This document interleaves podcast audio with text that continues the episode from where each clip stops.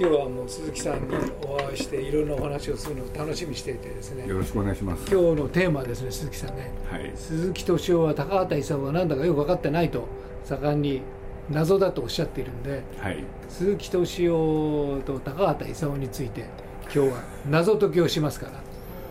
もう結論最初に言いますけれども、はい、高畑勲は鈴木敏夫なんです。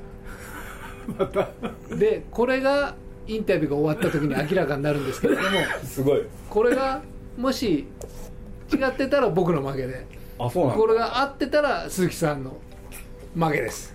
じゃあ楽しみにします。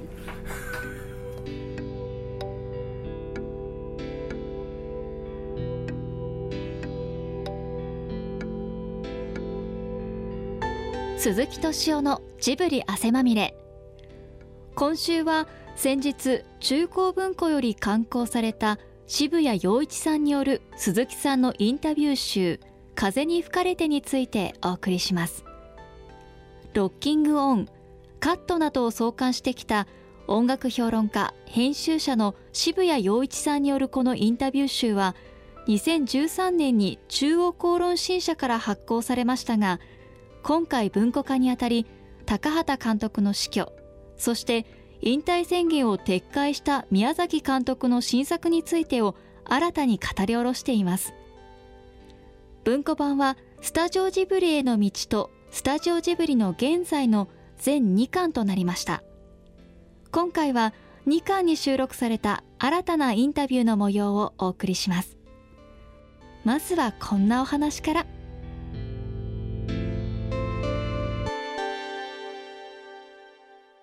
かぐや姫大変難産な映画だったんですけれども、まあ、最終的にできで公開をするわけですよね。思ったほど当たらなかったじゃない。頑張った方ですよ。そうですけれどもまあかけたお金とかけた労力が十二分にリクープしたかっていうとあれはだってそういうの無視した作品 まあ無視したにしろ何にしろまあ当たんなかったと僕は思うんですよね思ったほど、うん、でこれをこれを鈴木さんはまずどう捉えたのかってところから。いやだってあの僕はまあ長い間映画をやってきたんですけどね。あの要するにかけたお金を興行によってあの回収するっていうからということを考える時は当然要するにあの制作期間を定めないとそれはできないんですよねでかぐや姫に関してはですね僕が考えてたのはねその完成日および公開日を決めずに作り出す。でできてからできた時が公開日だと。そう考えてたんですよね。ゆえにあの作品に関してはですねやっぱり再三無視ですよね基本的に。俺でまあこれはそこのところは話し始めるといろいろあるんですけれど、まあ、あの映画を見ていただくと分かるんですけれどね一番あのクレジットの一番最初制作氏家誠一郎、ね。うん、うん、そうあの人まあこれ僕いろんなところで喋ったり書いたりしてるんですけれどあの人に言われたから始めた企画なんですよ。そうですね。そうそう責任は氏家さんなんですよ いや本当に。これであの人がね損してもいいから作れってだからそれを僕は真に受けてやった作品。だから僕としては気が楽だったですよね。いやそういうのやってみようって、うん、でもまあやっぱり当てようと思ったわけじゃないですか鈴木さんもそれなりに。それはね、うん、もうもろくも崩れましたよ。だってもろくも崩れたっていうのはあの当初ね、まあ、あれプロデューサーを西村っていうのに頼んでそれでまあある時行ってきたわけですよ。いつぐらいに完成するか。そしたら大体風立ちぬよりもね早く完成するっていうのを聞いたら当然ねじゃあ同じ日にそれぞれ公開しようかと。でこうすればねまあ多少はお客さん来るだろうなしかしその目論見みが破綻した途端ねこれはもうダメだろうな まあプロデューサーとしてはそうは言ったってできた作品を当てなければいけないしより多くの人に見てもらわなければいけないという思いでまあいろいろコピーを作ったり宣伝をやったりテレビにたくさん出たりいろんなことをしたわけですけれども。あれもねやりたくなかったんですけどね。でもまあそれはやりたくないのになぜやったかっていうとそれはより多くの人に見てもらいたいと思って。違うんですよね。なんで？西村が言いに来たんですよ僕に。宣伝はやってほしいって。あだからそうおっしゃってましたね。で僕はね西村にね「お前がやれ」って言ったんですよ、もうどうなったっていいんだから。そしたらどうしてもって言うからそれでね仕方なくシャシャリ出る、ということですよね、でもまあ仕方がなくっていうのは何をもって仕方がなくかって言えば仕方がないからですよね。宣伝しなきゃしょうがないから。そんなの知らねえよっていやだからちょっと予告編風に言うとね、うん。高橋さんでそれやったんだから宮さんだって。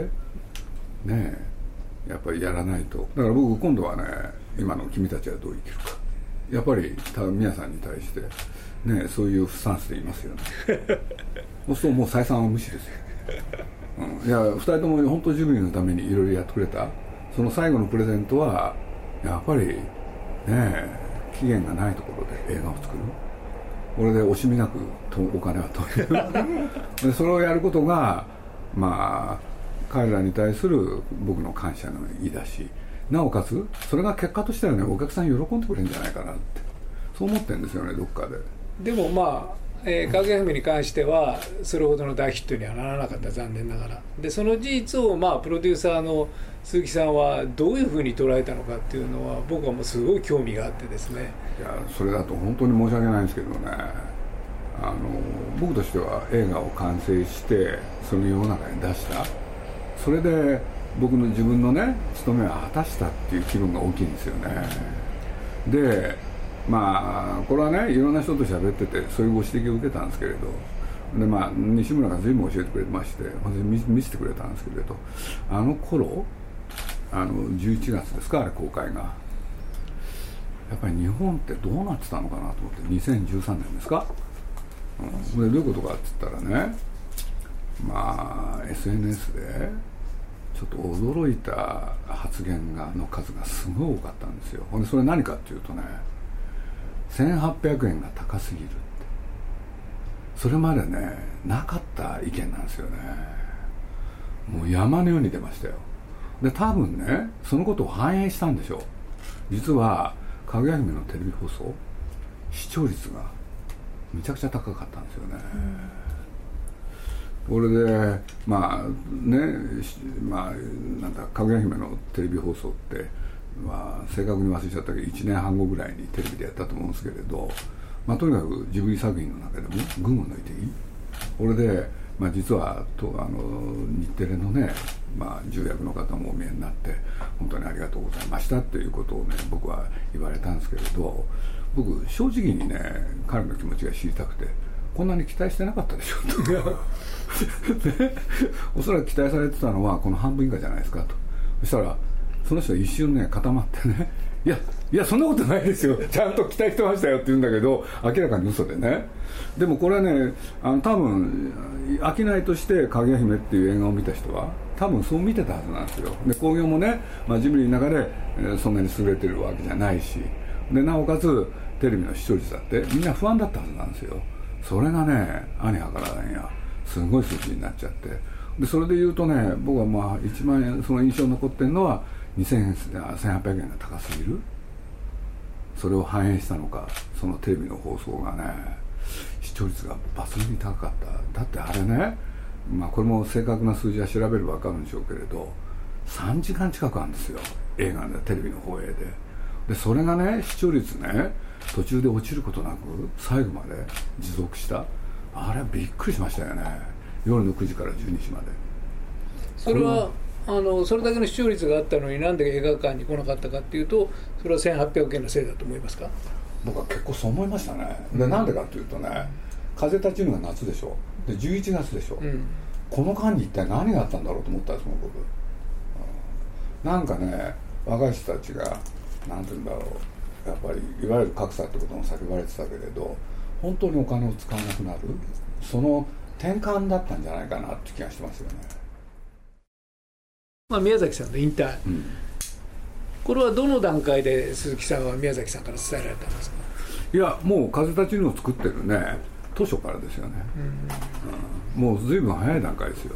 それはあまた始まったななのかもうこれは本当だななのあか本当なだなんですよ僕にとってそれはなぜ？やっぱりね。何回も言ってるじゃないですか宮崎さん、うん。でもあのねこんなに本気に言ったのはまず初めてだったってこと。ね今までね行ったにしてもねそんなにね真剣じゃなかったんですよ。でも今回本気だったんですよその風立ちぬの時は。それが一つと。なな何をもって本気だと思われました？体力ですね。うん。で、まあ、これちょっとそこも少しだけ話横道にそれますけれど彼にとってね、まあ、アニメーションの映画監督って言っても一口に言ってもねいろんな人がいるんですよ、でそれどういうことかっつったらねえまあ本をチェックしてこれでコンテを書くこれで監督っていう人もいっぱいいるんですよね、ところが宮崎駿の場合はそれに基づいてみんなが絵を描く。それをチェックするでしょ。いわゆる作画チェックって言うんですけどね。そうこれがね実はいろいろ作っていく中で一番大変な作業なんですよ。そうそれってやっぱり肉体の力を必要とする。でそれが辛くなってきてるって。そこですよね。だからまあ肉体の限界。だからやり方変えるんならそれはね長生きはいくらでもできるんですよだけど彼にとっては、まあ、その話っていうのは僕実は宮崎とねずっとしてきて俺でやり方を変えるんなら長生きできる監督として。だけれどねそれをやるかやらないかでしょ、うん、でそういうことで言うともう限界。って本人は言うし。でそういうことを重ねた結果ねまあ実は映画完成するじゃないですか。もう完成した時大変でしたよ。なんでかって言ったらねすぐ発表したいって言うんですよほんで僕これはねちょっと待ってもらう？待ってもらうっていうのは大体社内にもそれ話してないしね。僕と2人だけ話しただけだから。そうするとね社内にもまず話してないことが一つ。それからもう一つはもしねこれ勝田純の公開前にそのことを発表したらこれは宣伝のためにそう言ってるとしか思われない？ね、だとしたらそれは僕やりたくないんでとだから皆さんも悪いけれどあのなんですか我慢してくれと。ねいつまでって言うからね僕9月だって言ったんですよ。大体興行ってね夏に終わるから。そしたらね嫌だってそんな長く待つの？っていうね。でもまあ結果としてはあれ9月の6日かなんかそこら辺でしたよね。それであの引退記者会見やるんですけどね。鈴木さんはその本気の引退っていう宮崎さんのリアルを感じた時にどう思われました？もうしょうがないやって感じです。しょうがないっていうのがね僕はもうすごい嬉しかったですよね。ほっとする、だってまあ彼と二人三脚っていうのかね、まあ、やることは違うけれど。それでまあ彼が作って僕が売る。そういうことでコンビを組んできたわけで。でそのねもうやりきった感があったですよね。だからまあ彼が辞めようって言った時はね僕の中にもそういうものは生まれたし。だからそれは僕にとっては何ていうのかなあのつそれはいやそうじゃなくて続けてほしいとかね。そういう気持ちはなかったですよ、だからまああの引退記者会見のねまあこれ現あの録画したテープが残ってるんで見ていただくと分かるんですけれど僕いろんな記者会見出たと思うんですけどあんな嬉しい顔してる僕っていないんですよね。騙されたんですよね。本当に嬉しかったですよ、うん、だって本人もねもう今日は鈴木さんとことんやろうと記者会見ね。一人でやれいいのになって僕の腹でも思ってたんだけれど、まあ、それは置いといて。俺で彼に付き合ってね2時間用ですよね。日テレがね全部生中継しましたけれど。だから僕は本当に辞めると思ってましたよ。あそうなんだ。僕はあの引退で誰ジブリのスタッフの方誰に言ったかわからないですけれども俺復活いつですかって言ったんですよ、はい、ででえー、って言ってその決まってんじゃないですか。引退するわけないでしょうって僕は言って。もう120%僕は絶対復活すると思ってたんですけど。それは僕はバカでしたよね。それは鈴木さん思ってなかった。思ってなかったんですよ。本当に思ってないんですよ。だから僕なんかね着々とね老後のね 準備に入ったんですよ実は。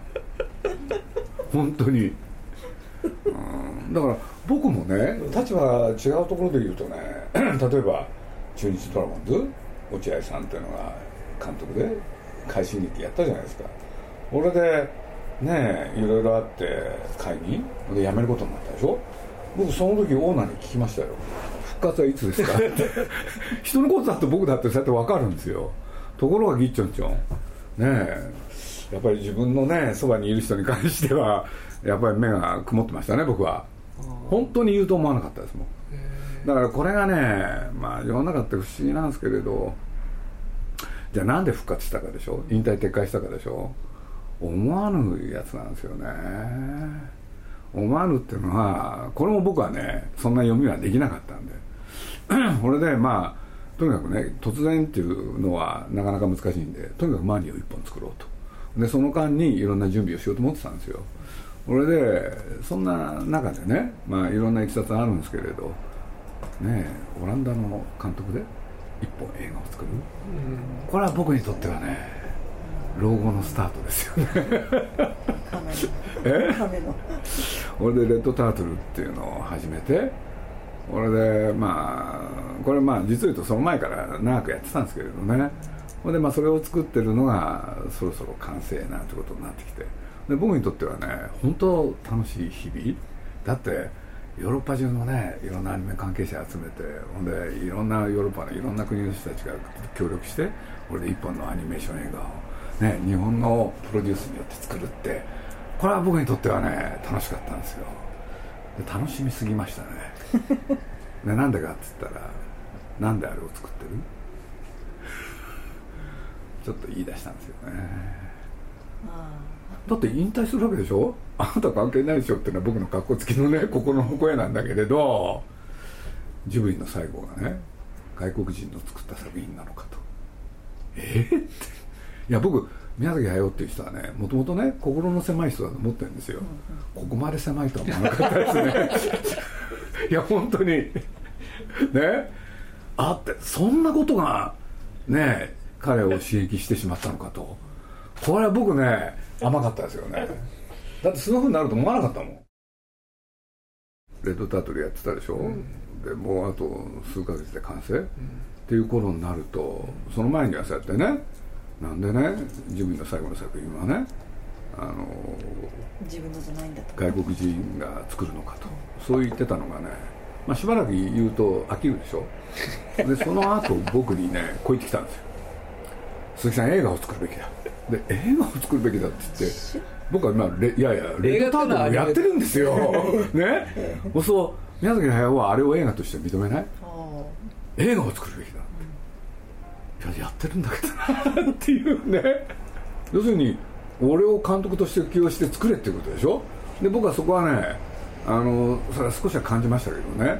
でもまさかと思ったんですよまだ。まだで本当にあれだったんだ。鈴木さんとしては宮崎さんをもうこれでやめる。そう。俺やめたいいつもってたのでもまあ僕みたいな考えの人はむしろ多数派だったと思います。それはね、うん、僕商売でしょ、うん、仕事でしょ、うん、そうね。いろんなまあ僕そういう目でもそうやって見てきちゃったんだけどねこれを実を言うとね彼がやりたいって言った時に僕はそのセリフを彼にぶつけるんですけれど本当にはね。いろんな監督がね年を取って映画作るじゃないですか。傑作ってあるんですか？一本として見たことないですよ僕。多くの映画監督たちが、みんなね、ね、あの非常に悲惨な最後を迎える。だから僕それはねあの一緒にやる身としてはね耐えられないですよ、うん、本当にそう思ったから、うんうん、そしたらまあ本人がね、まあ、そういうことも踏まえた上で言ってきたのがあれ夏前ですよね。もう3年前かな。要するに20分分絵コンテを書くと、うん、俺でそれを見てほしい。俺であのダメって言うんならやらないからもうこれで俺も本当に。いつもの手段ですよね。いやこんなこと言ったら初めて。でもほら本見てこれ見てダメなら俺はやらないとかって宮崎さんのよく使う手じゃないですか。鈴木さんいつもそれに載せられちゃうんだもん。いやだからまた手です。この手かと思わなかったですか？面白かったらね仮に面白かったら鈴木さんそう言ってって言われた時はその時は僕はねまたもうこれ要するにやれってことだよねって。でも僕はその時覚悟したことはまだ読んでないでしょ？12月にできたんですけれど面白くなかったら面白くないってことははっきり言おうと思いました。それは本当ですよ、うん、でそんなおじいさんがね作ってねそんな夜迷い事それは付き合うの嫌だもん。だって長いんですよ。その長いやつにね延々付き合うなんて僕のね晩年がね汚れるでしょ？嫌だもん。何言ってんですか？いやでもそれは本当ですよっていうかまあ宮崎さんに恥かかせたくないですよね。そう。恥かかせたくないし、うん、それに付き合う身にも慣れですよ。そうですね。でまあね雑に言うと20分できたでしょ？でよよ、まあ、週末くれるんですよいつも金曜日に。これで読んでまあちょっとね面白かったですね。そうですね。あのねこれがね70いくつの人の要するに映画かって。それは本当に思ったですね。そこで僕ね土曜日日曜日ね悩み続けるんですよね、だってこれでねやろうって言ったら僕の だってたとえ面白くね面白くったって、まあ、あんまり考えなかったんだけれど面白いって言っちゃったらやらなきゃいけないわけでしょ。嫌ですよねやっぱり。寸前までなんか悩んだんですけれど。これでねまあ皆さんが忘れないらしいんですけれど。僕一言なんですよね言ったのは本当に、やりますかって、そしたら誰誰かがね何かの時にね僕の一言っていうんでねいろんな人がこうやって寄せ書きみたいにしたんですよ。そしたら宮崎駿がねやりますかってよく覚えてるんですよあの人。いやだからもうもうそれは宮崎さんにとって一番嬉しい言葉だったから、まあそれはそれを覚えてるでしょう。ちょっと話戻るんですけども、はい、あのかぐや姫がなかなか厳しい結論になったと工業的には。でそうなった時に高畑さん何とおっしゃってました？それについてお話になってないあまり。工業のことは僕話さなかったんじゃないかな。なるほどね。だってあのねそれだったら、まあ、まあそれ僕どっか喋っちゃってるかもしれないけれどこういうことがあったんですよ。それは西村がそう言うしねもう映画として完成？ほんで同じ日に公開して？それは言いに行ったんですよね。そしたら高橋さんがねあなたはそんなふうに煽ってね映画を興行したいのか。それはそうですよ。ほんで僕も嘘言いましたよ。お金嘘っていうのはねお金かかってますからね回収したいんです僕はそういうことに、ね、協力したくないって言われましたよ。それどう思いました？え？どう思いました？いや高橋さんらしいなと思ったんですよ だってだってねまあ簡単に言うとね絶対ねあなたのその還元に乗ってねこの映画をヒット映画には絶対したくないって言うんだもん。還元に乗ってる、でそこからだって大変なサボタージュに入っちゃうんだもん。あの宣伝の宣伝じゃないですよ、制作の方ですよ。だから伸びちゃうんですよ。そうですよ。伸ばしちゃうんだもん。1年ぐらいかかっちゃう。いやいやそんなかかんなかったけれど、うん、じゃあ紅葉のその結果が出てえっ、ー、とまあそのその数字について高畑さんと何がしかのお話をなさったことは。してないですね。なるほどね。だってあそこで踏切ったらね悪いの分かってんだもん、うん、それは僕だってそういうふうにやってきたから。だってそこを突破するっていうのはまずないんですよね。よっぽどの例外だからだから東宝さんはすごい頑張ってくれたんですよむしろ。だから僕なんかむしろそれ言っときたとしたら東宝さんが本当に粘り強く興行やってくれたからそれによってあの数字ですよね。やっぱり興行の力って大きいから本の売り方だってそうなんですよね。いかにね営業が真面目にやるかによって本なんてどうどういうふうにでもできるから。だけどねまあどうしてそういうふうになれたかって言ったらねなんでそんなふうにね平然としていられたかって言ったら2人とも最後だと思ってたからですよ。なるほどね、うん、うんだから僕なんかまあ、ある日ね3人きりになるわけですよ全てを大体見見た時に。ほんでその時にね面白かったのはあれですよね高橋さんと宮さんそして僕と3人きりでしょ。ほんでまあいい機会だと思って。いやまあね僕としては本当は同じ日に公開したかった。でその日にやってれば数字はもっと良かったでしょうねってはっきり言いましたよね。僕が言ったのはねまあ、こうなったら2人の葬式を同じ日にやりたいから一緒に一緒に死んでくんないですかねって。笑ったのが高橋さんかな、でしょうね、うん、で皆さん笑わないんですそうでしょうね、うん、あれ？と思ってね、いやどうもういかにもな感じですよ。すごいです、まあ高畑さんは次の作品を作りたいって言ってきたわけですよ、ね、でも僕はもう協力する気ない 当たり前ですよそんな冗談じゃない。あだってまあ僕に怒んないでくださいよいろんなところ言いまくったんですけどね。僕は家具屋だってやりたくなかったんだから。そうっすよ。あ氏家さんがあんまり頑張るからね。仕方ないからやる気になってね。俺で「家具屋姫やりましょう」って言ったらね竹取物語を「なんでこんなものを僕がやんなきゃいけない」って言って「他にあるんですか?」ってこういうやり取りなんだもん